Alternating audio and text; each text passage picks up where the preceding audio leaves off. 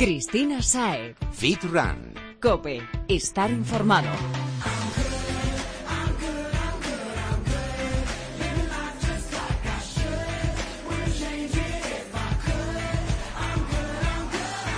Muy buenas, Fitrunner. Es miércoles y lo tenemos todo preparado para hacerte pasar un buen rato mientras escuchamos los consejos y las lecciones de los profesionales y expertos. Fitness, running y nutrición para que pongas en práctica las pautas que mejor se adaptan a tus características y, por supuesto, a tus metas. Y vayas a por ello. ¿Qué digo? Para que las consigas.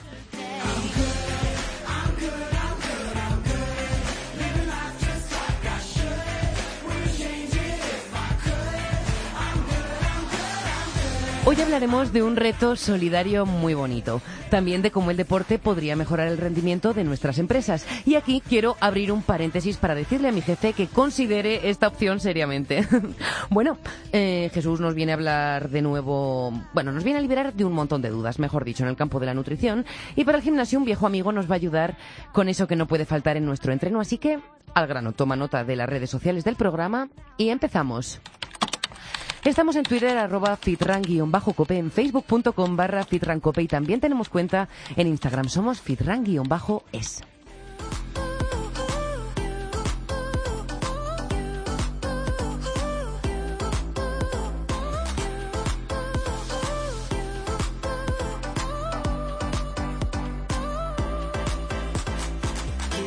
Esta semana nos calzamos las zapatillas para correr kilómetros solidarios.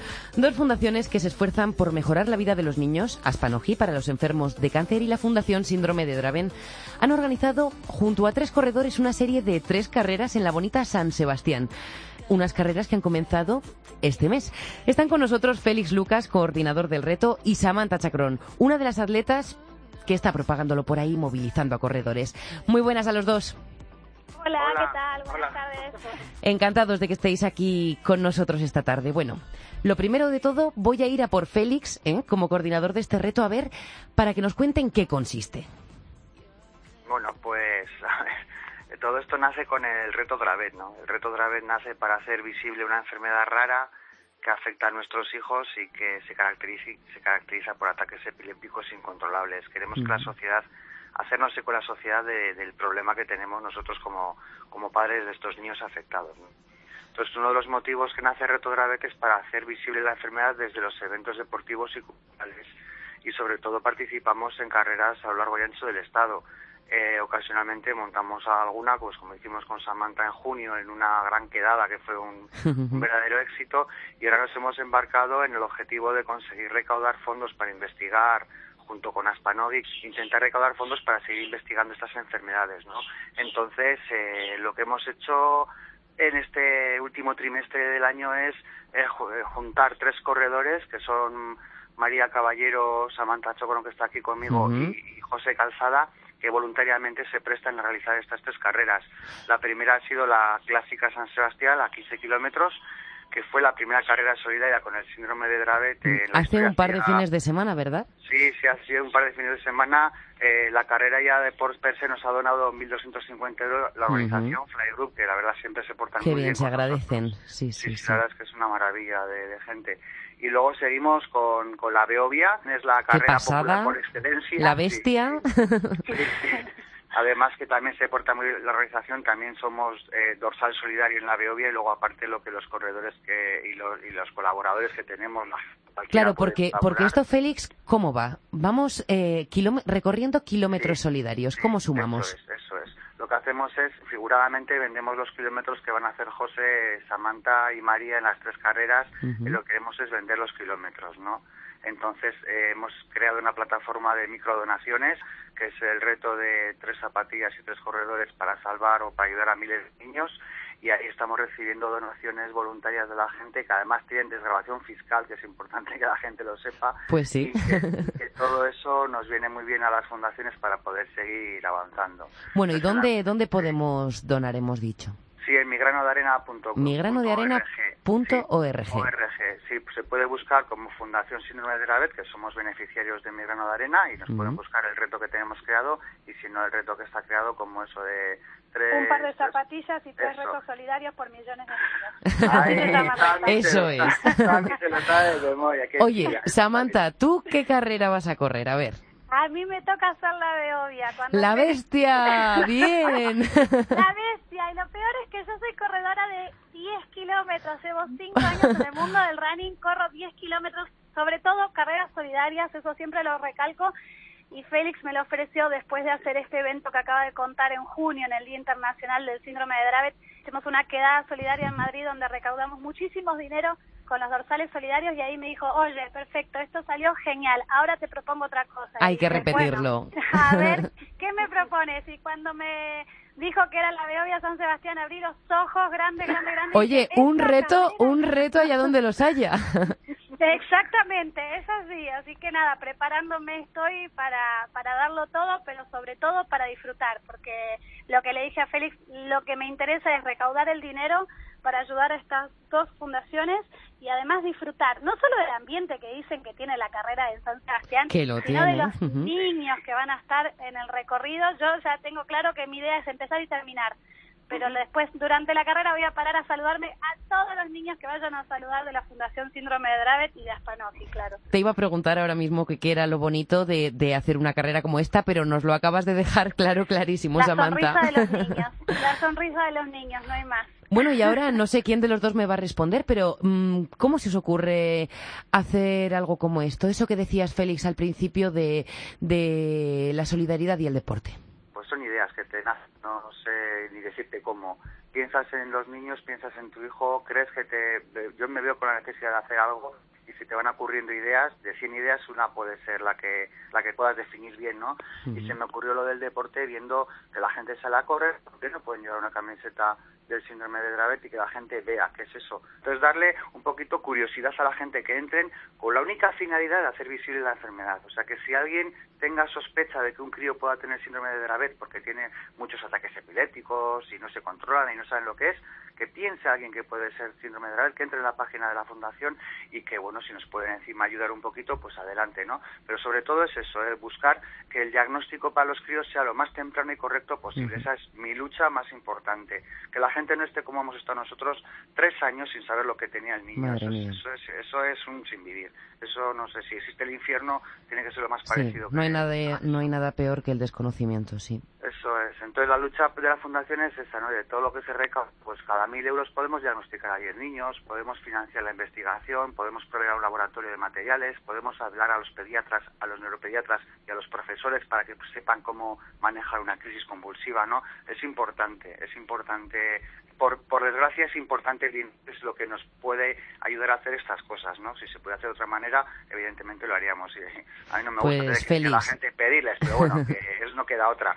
Te quería decir, la última carrera será la maratón de Donosti. la maratón que es también a finales del próximo mes, ¿no? Sí, sí, a finales de noviembre. Por eso buscamos un poquito eso, que estuviera un poco condensado antes de las navidades también, para no atosigar a la gente con todo, pero 15 kilómetros, la Biode y la Maratón de Donosti, queremos hacer eso. Bueno, las donaciones pueden venir de cualquier parte del mundo, ¿eh? no hay ningún problema. Eso, y no está mal decir que independientemente de estas carreras, una ayudita está bien recibida en cualquier momento del año la maratón además también estoy muy contento y muy orgulloso porque ha sido campeonato de España muchos años, viene gente muy importante, colaboran con nosotros, nos han donado productos para sortear entre la gente que luego va, que nos dona, eh, Pedro Nimo, Asier Cuevas, tenemos ahí gente importante, la propia Samantha, o sea que tenemos gente importante que nos está ayudando para poder sacar esto adelante, ¿no? Pues de verdad que nosotros en lo que está en nuestra mano, que es la difusión, haremos, haremos todo lo que podamos y contad con nosotros. Sí, además que Samantha, José y María son muy, muy grandes, eh, son muy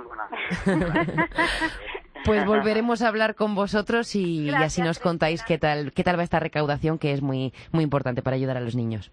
Sí, Muchísimas gracias. Recordar, migranodearena.org, el reto, un par de zapatillas y tres retos solidarios por millones de niños. Buscaremos esa página, Samantha. Gracias. Gracias. Gracias, un abrazo.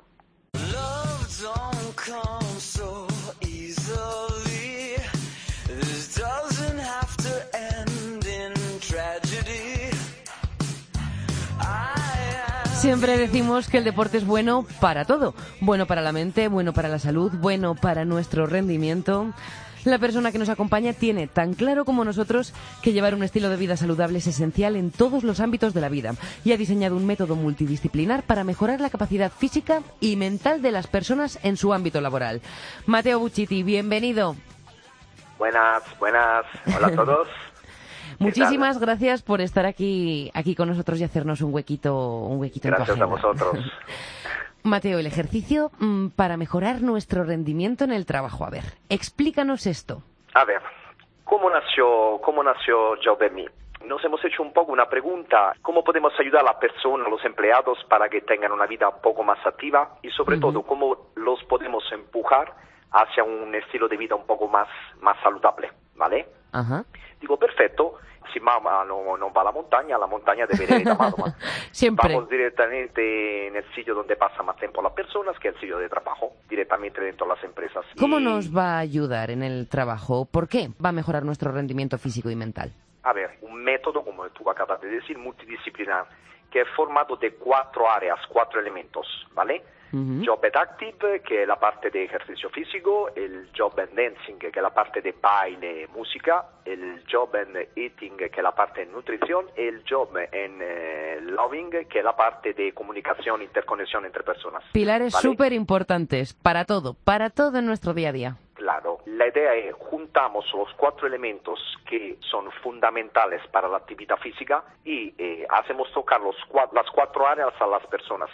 Daros cuenta que no sé, vivimos en un mundo donde donde ni conocemos casi la persona que está al lado ni tenemos contacto con la persona que está al lado. Digo, vamos un poco a, a estimular de una manera diferente las personas durante durante Sí, porque día. al final, mientras estamos practicando una actividad física, la comunicación surge sola. Surge con el compañero de al lado, surge porque te tiene que echar una mano o porque simplemente os estáis divirtiendo con la misma actividad. Claro, todo el mundo piensa al deporte o la actividad física como sentadilla, esto, lo otro, Ironman, etc, etc. Eh, por medio de juegos, lo que hacemos de diferente nosotros que por medio de juegos hacemos mover las personas y sobre todo las animamos intentando que vean eh, su día a día en una manera en una manera un poco diferente. ¿Y esto tiene una traslación directa a nuestro puesto de trabajo, Mateo? ¿Perdona? ¿Una? Si esto tiene implicaciones directas en el desempeño de nuestras funciones en el trabajo. Claro, claro, eh, daros cuenta que el, el- el objetivo, el objetivo del método que dura tres meses es para tener unos un beneficios fisiológicos, psicológicos y sociales para los empleados, en este caso, y automáticamente empleados con beneficios significa eh, beneficio para las empresas. Mejora de la imagen de la compañía, mejora del rendimiento de la productividad del trabajo, eh, menos tardanzas, la gente está más, muchísimo más animada.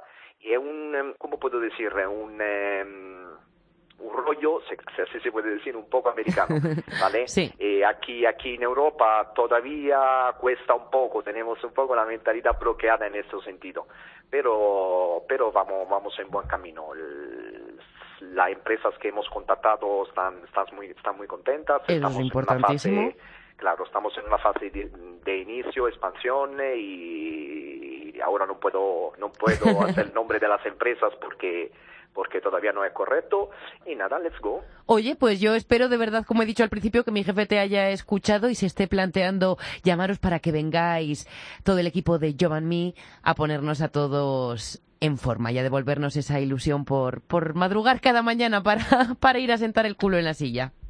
Fantástico, fantástico. Y para quien nos quiere seguir, eh, la página web jobeme.net Ujú. y Facebook, YouTube, LinkedIn, eh, no, nos encontrarán En todas Job las Me. redes sociales, Job and Me. Sí, Pues muchísimas gracias, Mateo. Hasta pronto.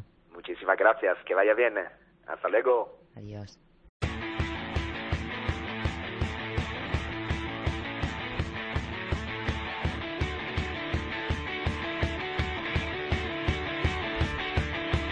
Ha llegado el momento de hablar con el que más sabe de uno de esos pilares de los que hablábamos con Mateo, la nutrición. Asesor nutricional de Balance Fit Club y amigo Jesús Santín, bienvenido. Muchas gracias, Chris.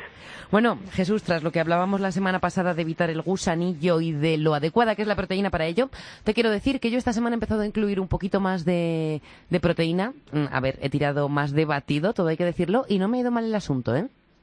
A ver, eh, por tus circunstancias muchas veces el batido es muy socorrido, pero ya sabes que siempre digo, todo lo que sea comer te va a saciar más, es más palatable y siempre son proteínas muchas veces más completas. Sí, pero cuando pasas tantas horas fuera de casa, al final muchas veces tienes que tirar de lo rápido y cómodo porque si no... Es lo más factible para todos, a nosotros nos pasa también muchas veces. Afortunadamente tenemos opciones para todos.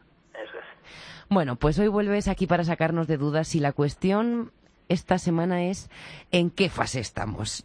Porque nos has contado que en tu centro es momento de preguntas de este tipo, ¿no? Fitrunners que se acercan a Balance y no saben muy bien si el otoño-invierno es para ganar volumen, si es para definir, si toca mantener. ¿En qué etapa dirías tú que estamos? Mira, es muy marcado en función del sexo de la persona. Las chicas que vienen siempre vienen con una idea de he cogido un par de kilos en verano o este verano Las dichosas vacaciones.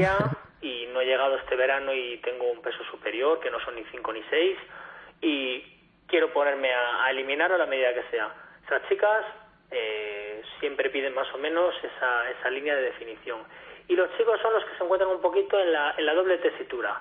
No me veo lo suficientemente definido como yo quiero, pero tampoco tengo el tamaño muscular que me gustaría y no sé qué hacer. El porque kit ya de la este verano cuestión. no llego, pero el que viene, ¿cómo lo enfoco? No sé cómo hacerlo. Claro, empezamos a comer como brutos y a tirar como nunca o aligeramos Mira, las, las Yo cargas. siempre digo, lo que antiguamente se conocía como periodo de volumen está muy desfasado en el sentido en el que se empleaba de antaño, que era eh, tú asegúrate que estás comiendo lo necesario para ese crecimiento muscular, pero comías muy por encima de lo necesario. Entonces, al final que generabas una gran acumulación de grasa que luego generaba una definición mucho más larga. Ahora toda la gente, todos los profesionales y toda la gente que lleva años en esto se da cuenta que exceder un par de kilos, pueden ser 5, 6, 7, eh, el peso de, de definición que se quiere obtener es más cómodo, aunque sea más trabajado durante todo el año, que hacer esos periodos enormes en los que tienes que ingerir cantidades brutales de alimento que te dan una letargia tremenda, que vas agotado de tanto comer, para luego tener que hacer el doble de trabajo, el doble de esfuerzo. Un volumen inteligente, no hacer ese nivel de calorías brutales. Pero claro, la pregunta es ¿cuándo? ¿Qué hago? ¿Me defino? ¿Hago volumen? hago volumen y luego me defino, ese es el mayor de los problemas que la gente se plantea cuando llegan estas fechas, que, que está muy lejos el verano y todavía no saben qué hacer. Y entonces, a ver, ¿cómo nos lo tomamos? ¿Cómo Pues mira, planificamos En el esto? caso de las chicas que nos planteaban el primer caso, es muy sencillo, empezar desde ya, aunque estén las navidades de por medio, alcanzar un peso con el que se encuentre bien, que aunque se puedan ir un kilo o dos kilos arriba de lo que esperan, siempre tiene luego el periodo de abril, mayo, junio, un poquito antes y, y demás. Entonces ahí Para es muy claro en ese punto. En el de los chicos, yo siempre les digo, imagínate que ahora nos ponemos en un punto de definición como si fuésemos a, a- a la piscina. Pues nos vamos a esquiar sin camiseta para lucirlo.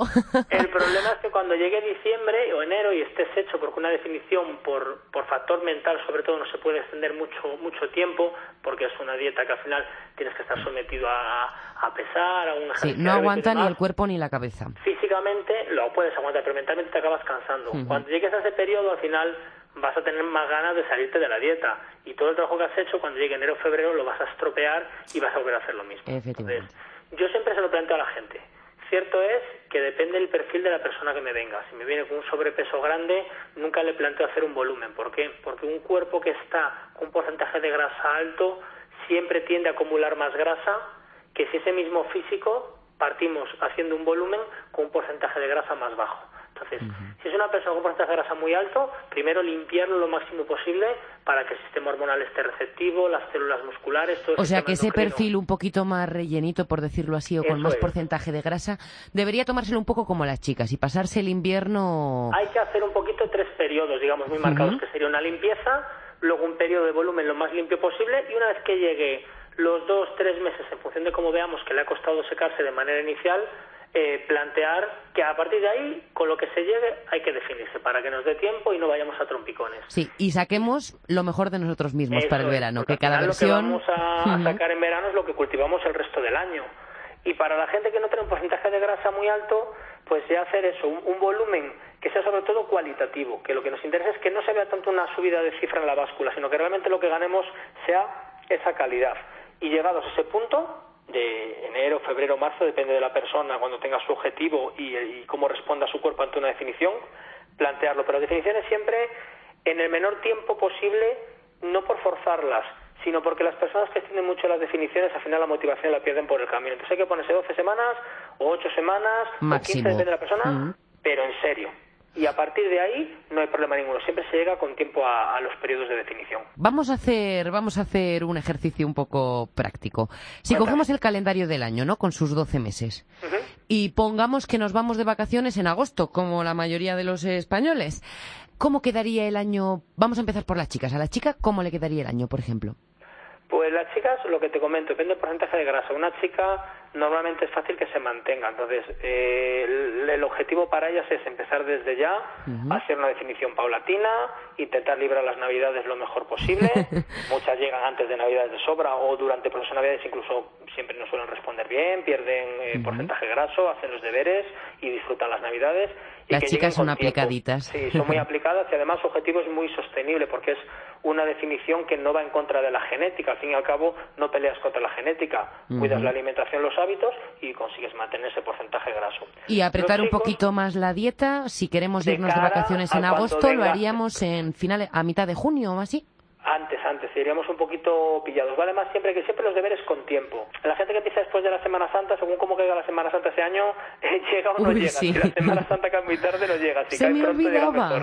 O sea que las chicas en abril marcamos el mes en rojo que hay que empezar ya a apretar. que hay que plantearse qué tenemos y sobre todo ver qué porcentaje de grasa, porque claro, si es más grande nos va a llevar más tiempo, entonces ver un poquito sobre el papel cuántos meses nos quedan y cuánto nos tenemos que quitar para el objetivo que tenemos. Pues entonces depende como siempre y por ese depende, para dejárnoslo un poquito más claro, vamos a ver los chicos rellenitos. Sus 12 meses, ¿cómo nos quedarían? ¿Cuándo marcamos las líneas rojas? Chicos, en cuanto vienen de verano siempre se han visto de una manera que no es la que les gusta y quieren algo bueno para el año que viene. Ese caso, limpiarlos en el periodo que, que, que nos tome, es decir, nos puede llevar dos, tres meses. Hay gente que pues ahora ya en octubre está con un porcentaje de grasa muy bueno. O sea, que para antes de las Navidades tenemos que haber limpiado. Hay que haber limpiado, porque si queremos hacer a continuación un pequeño periodo de ganancia muscular, necesitamos como mínimo 5 o 6 meses. Porque si no, al final nos metemos en noviembre y cuando Ujú. queramos empezar sería diciembre, enero, febrero, marzo, casi Fatal. no tenemos tiempo. Y hay una cosa que contemplar siempre en esos volúmenes y en esas definiciones, sobre todo en los volúmenes. Lo que antes no se contemplaba que eran las mesetas o mantenimientos o asentamientos, es decir, Uy. Antiguamente se subía y automáticamente llegabas al peso y empezabas a bajar. El cuerpo no reconoce ese peso magro como suyo, no es su punto de equilibrio natural. Entonces, ese periodo de asentamiento en el que ni se gana ni se pierde, pero se consolida lo ganado, tanto en definición como en, como en crecimiento ¿Y muscular. cuánto tiempo sería esta meseta de la que Puedes hablamos? estar un mes, mes y medio, es decir, un tiempo en el que tú ni aumentas ni decreces las calorías y si acaso pules un poquito lo que tienes, pero sobre todo es asentarlo, no comenzar esa definición que, que son esos zigzags de subo, bajo, subo, bajo. Siempre subo, mantengo, bajo, mantengo, bajo más si veo que no he llegado. Es decir, hacerlo de una manera más modulada. Siempre es mucho mejor hacer las cosas con tiempo. O sea que estos chicos rellenitos, si están limpiando, deberían limpiar para antes de la Navidad. Tomamos Sí. un mesecito o así de mantenimiento que nos ponemos ya a mitades de febrero, pongamos, después de las fiestas de Navidad. Mm, ¿Empezamos ya ahí directamente a, a apretar un poquito más la dieta para la definición o ahí es cuando empiezan a, a ganar músculo? Pues si han estado limpiando, el periodo de mantenimiento no es tan necesario para el incremento de, calorías, porque lo que haríamos hacerlo es de una manera muy paulatina. Entonces podríamos ahorrarnos ese pequeño mes y ya se podría trabajar un poquito octubre, noviembre, diciembre, enero, febrero, marzo. Yo en marzo siempre digo que que para saber un poquito cómo estamos. Y si nos hemos pasado mucho con, con la grasa, empezar desde ya, ir afinando con tiempo. Si vemos que no llevamos un porcentaje graso alto, podemos alargarlo hasta abril o un poquito mayo. Hay gente que se va de vacaciones en agosto, en septiembre. Ahí ya juegas un poquito con el calendario de cada persona. Claro, Pero el que se va en julio lo tiene observando. más complicado. El que antes se vaya, antes tiene que empezar, siempre que el porcentaje de grasa que tenga sea alto. Si no, siempre lo puede apurar un poco más. Pero siempre, siempre, siempre, una máxima es que los deberes se hacen con tiempo y luego sostenerlo o mejorarlo, pero no llegar forzado a ningún, a ningún periodo, a ninguna fecha, porque luego al final nunca se llega. Eso es. Bueno, y los chicos que han llegado bien, han subido un par de kilitos en verano, pero bueno, mm, ya tienen un cuerpo, digámoslo así, fitness. Incluso te lo voy a poner. Gente que en verano ha alcanzado un grado de definición Extremo, buenísimo, sí. Pero quieren ese mismo grado de definición con más tamaño el año que viene. Es decir, son físicos que son gente que ha trabajado, pero quieren un físico diferente, una versión nueva de sí mismos el año que viene. Uy, pues no hay nada que cueste más que ganar limpio. Claro, entonces al final uno tiene que asumir que un poquito de porcentaje graso siempre se gana porque necesitamos un superávit calórico. Pero ahí viene lo que, lo que me comentábamos al principio. Ser inteligente. No metas más calorías porque veas subir la cifra, sino guíate del espejo y de la báscula. Te pones enfrente del espejo, ves qué tal vas y ves que la ganancia que has conseguido es sobre todo grasa, no subas las calorías porque tu cuerpo ya te está diciendo que no aprovecha más calorías. Valora si tienes que mejorar el entreno para que esas calorías se metabolicen en algo tangible que es músculo o simplemente que te has pasado con la cantidad de calorías o que no has escogido los macros adecuados. Eso. Ejerce ese cambio, solo uno, porque si tocas todo al final no sabes qué es lo que te funciona, si es el entreno, si son los macros, si son las calorías, y sigue. Vuelves a evaluar, vale, hemos cambiado el porcentaje de proteína e hidratos sin tocar el entreno y sin tocar la cantidad de calorías. Ah, me ha ido bien, he visto que aquí me ha ajustado un poquito más. Perfecto, vamos por buen camino. Sigue manteniéndolo. Y siempre hay que ir haciendo eso un poquito vista atrás y teniendo un check-in, pero como mínimo mes y medio, dos meses, porque claro, en un mes no puedes percibir muchas veces el cambio, sobre todo si es bueno, si es malo, sí, porque te vas a dar cuenta que un mes puedes engordar muchísimo si se te va la mano comiendo demasiado. Pero un Entonces- crecimiento muscular a veces no se percibe en un mes. ¿Y entonces no nos recomiendas estar más de, más de este tiempo? Yo a, la gente que viene con un punto muy bueno de verano, que son gente que hace los deberes y que sabe que tiene controlado que dos meses, tres consiguen una definición óptima, les intento alargar lo máximo posible.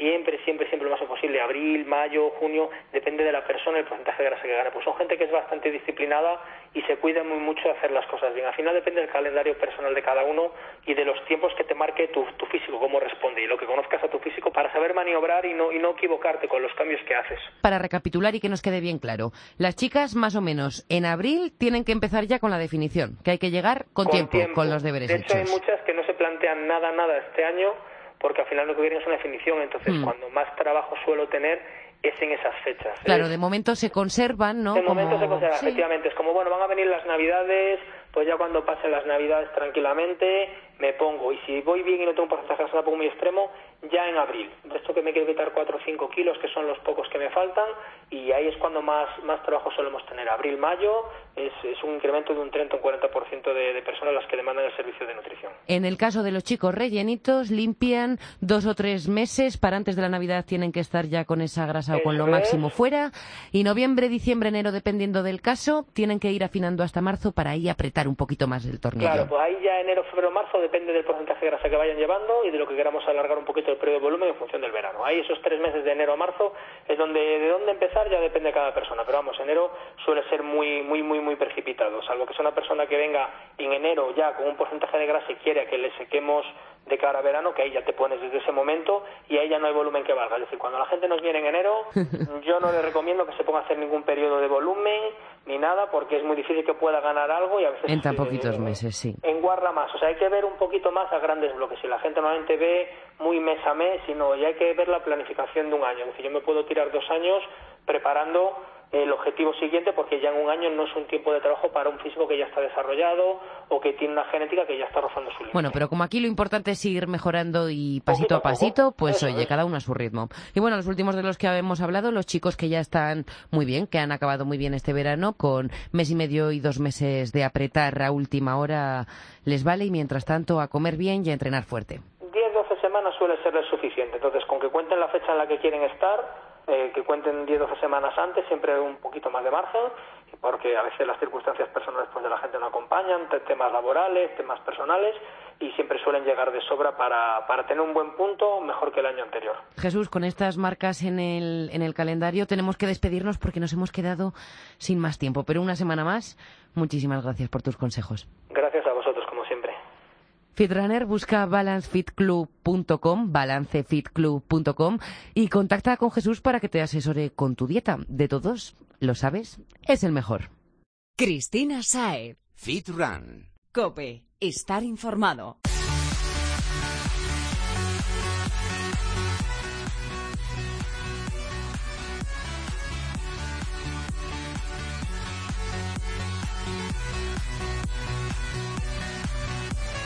Nos despedimos de un gran amigo del programa para presentar a otro viejo amigo que siempre que ha pasado por aquí nos ha dejado grandes consejos. Pensar cómo distribuimos nuestro entrenamiento a lo largo de la semana. Es fundamental trabajar fuerza para, para no solo para los que corren, sino para la vida en general. Mantenemos nuestra autonomía. Coger el fútbol entre las manos en los laterales, apoyarlo en el suelo y manteniendo la tensión con los brazos, hacer una flexión, sin que el pecho llegue a contactar con el fútbol. Que el sudor no hace que pierdas peso. ¿Sabéis cuál es el mejor sistema de entrenamiento del mundo? El integral. Dieta sana, entrenamiento equilibrado y descanso. Olvidados de las prisas y de todos los trucos relámpago, que prometen mucho y ofrecen muy poco. Recuerda, la vida es el mejor deporte. Raúl Notario, director del área de deporte y salud en Día Libre y colaborador y blogger de la revista Sport Life y también en la revista Triatlón. Así de mal se expresa este chico, ya veréis.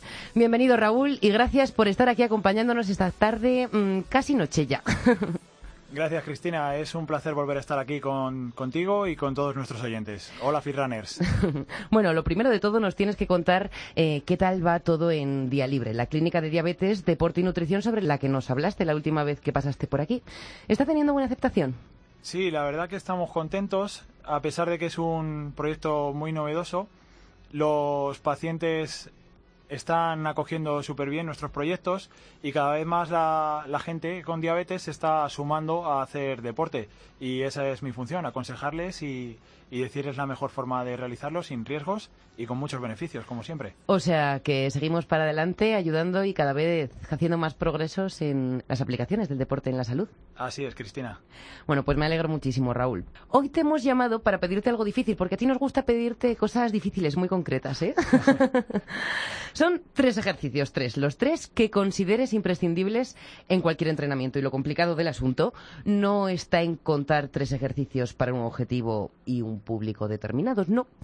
Estoy hablando de tres ejercicios que sean imprescindibles para todo fitrunner, para las chicas y los chicos, para el que empieza el novato o el experto, para todos. Te toca. Perfecto, Cristina. Pues hoy os traigo tres ejercicios que tocan músculos muy importantes y que nos van a ayudar mucho en nuestras tareas del día a día, en nuestro deporte y en ganar rendimiento y forma física. Pues si quieres empezamos por el primero. ¿Cuál sería? Bueno, el primero es utilizando el TRX es una plancha, pero... De todas formas, a ti te gustan estas cositas, Sí. ¿no? El TRX, las gomas... Funcional a tope. Todo lo que Lo sea común no. No. También hay que usarlo de vez en cuando, ¿eh? Que yo también, evidentemente, hago press de banca y uso máquinas y todo en función de cómo esté el gimnasio. Ya sabes que hay veces que está hasta arriba Y, te- tenemos que recurrir a y otras tenemos que tirar de lo que sea. La cuestión es movernos. Pero puestos a crear, vamos a crear cosas interesantes. ¿Qué hacemos con el TRX? Cogemos eh, el TRX, los dos manerales, con una mano, apoyándola. ¿De acuerdo? El brazo quedaría extendido, por ejemplo, brazo derecho, y apoyo los dos pies juntos formando una diagonal con el suelo. Es una plancha en diagonal. Sí.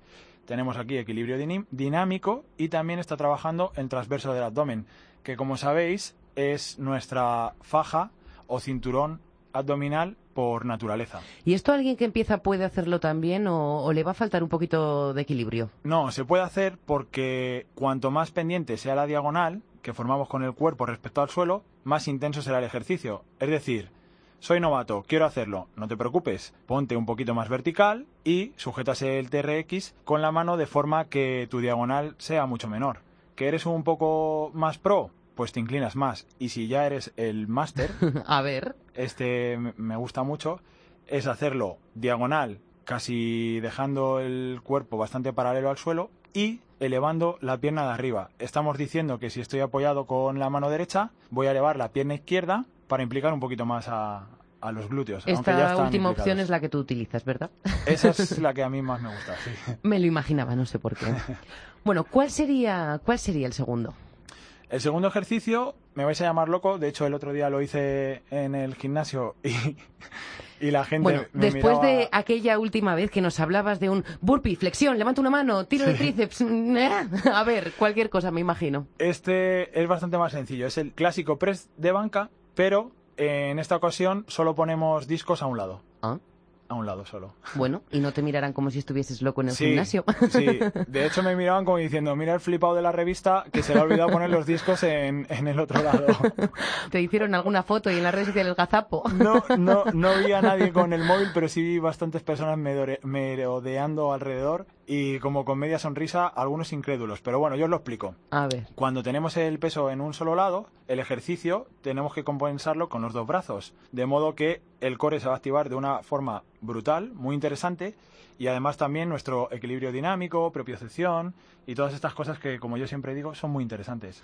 Además, a pesar de usar las dos manos, el trabajo podría considerarse más unilateral, porque cuando el disco está en la derecha, el pectoral que más trabaja es el del lado derecho, evidentemente. Sí, el otro, el contrario está más sujetando que haciendo fuerza. Eso es, eso es. Está equilibrando. Y ahí está lo interesante. Mm, si lo probáis, por favor, probarlo.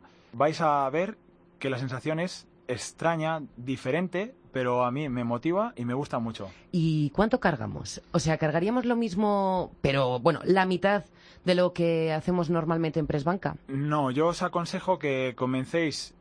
Imaginaros que vosotros soléis hacer el press banca con 20 kilos a cada lado. Pues yo os aconsejo que, sobre todo la primera vez, unos 10. Unos 10 estaría bien para ver sensaciones, ver cómo es el ejercicio, qué ocurre, qué sucede, cómo me desequilibrio, Ujú. cómo una de las caderas se eleva. Y todas esas cositas que tenemos que regular y tenemos que evitar, evidentemente. Tenemos que conseguir hacer el press como si estuviéramos haciéndolo de forma tradicional. O sea, que el cuerpo nos irá diciendo, pero mejor empezar con un 50 para Eso, no sí, excedernos. Sí, más o menos esa sería una, una orientación bastante, bastante buena.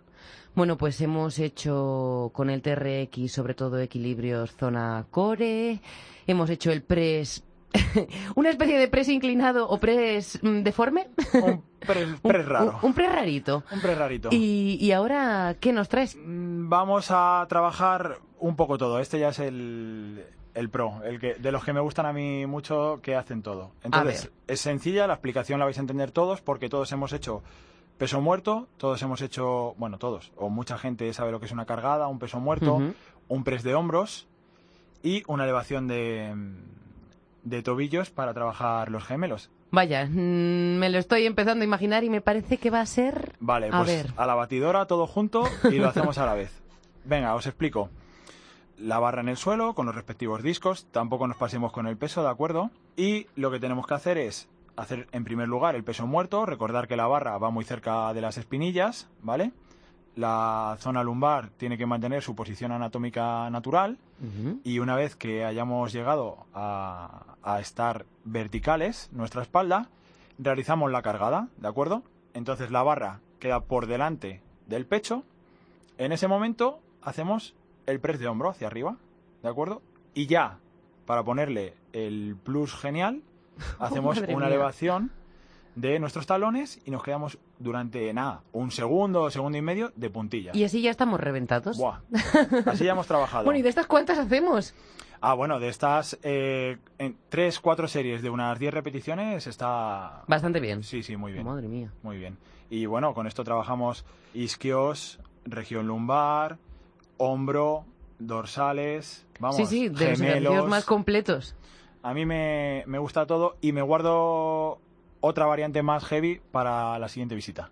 Madre mía, madre mía, estoy deseando escucharla o no, porque como me retes a eso ya te digo yo que lo vamos a tener complicado. Pero mira, este último me ha gustado mucho. Entonces estos ejercicios nos los recomiendas para todos. Yo creo que podemos sumarlos a nuestras rutinas fácilmente y vamos a lograr una activación muscular de la musculatura profunda muy interesante y además que vamos a ver que el trabajo es muy intenso y, y motivante, sobre todo motivante, ¿verdad? La verdad es que sí, porque cuando te retas a ti mismo te pones a prueba y además estás solo de estar pendiente de todas esas cosas que tienes que hacer y en el orden que tienes que hacerlo. No te da tiempo de pensar en el problema que has dejado antes de entrar en el gimnasio. Nada, seguro que no te da tiempo. Vas a estar pensando en que te duelen músculos que ni conocías. Oye, ¿y esto lo realizamos todos los días, una vez a la semana? ¿Cuándo los incorporamos a nuestra rutina? Claro, es lo que digo. Yo, por ejemplo, eh, el del press de banca podría incluirlo en mi rutina cuando trabajo el pecho y sustituirlo y meter ese. Luego, por ejemplo, el, de, mm, el del TRX, siempre que fuera a trabajar los abdominales, lo incluiría. De hecho, intentaría quitar todos aquellos abdominales que trabajan en la zona superior, los crunch típicos, encogimientos y todo eso, los iría suprimiendo casi para la mayoría de personas. Y luego el último, pues casi que lo puedes meter en cualquier rutina como colofón final. sí, para ya salir calentito. Eso es. pues Raúl, como siempre, muchísimas gracias. Es un placer poder escucharte y nos lo dejas todo siempre claro, clarísimo. Y esperamos volver a escucharte muy pronto y que nos cuentes ese ejercicio que, que tanto estoy temiendo ya sin haberlo escuchado. Seguro que sí, Cristina. El placer ha sido mío y un saludo a todos los Fearrunners. De tu parte. What you wanna do, baby? Where you wanna go? I'll take you to the moon, baby. I'll take you to the club. I treat you like a real lady, no matter where you go. No tenemos tiempo para más, pero Internet, hasta lo que yo sé, es infinito. Así que ya conoces nuestras redes, Twitter, Instagram y Facebook. Síguenos, mantente al día con los últimos consejos de los expertos que pasan por los micrófonos de COPE y escríbenos tus dudas, sugerencias e impresiones. Estamos en contacto.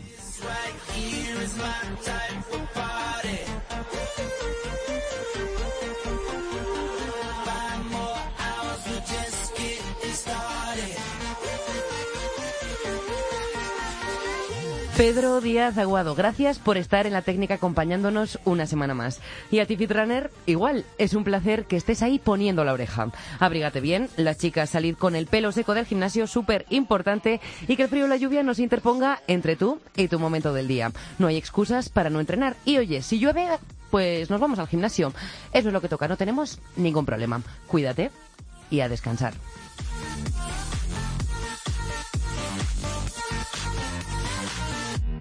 How you wanna feel, baby? What you wanna know? Just pour another drink, baby. Come on, pour a little more. I treat you like a real lady. I keep you out the cold. I give you all my time, baby. You know, even when we're apart, I know my heart is still there with you.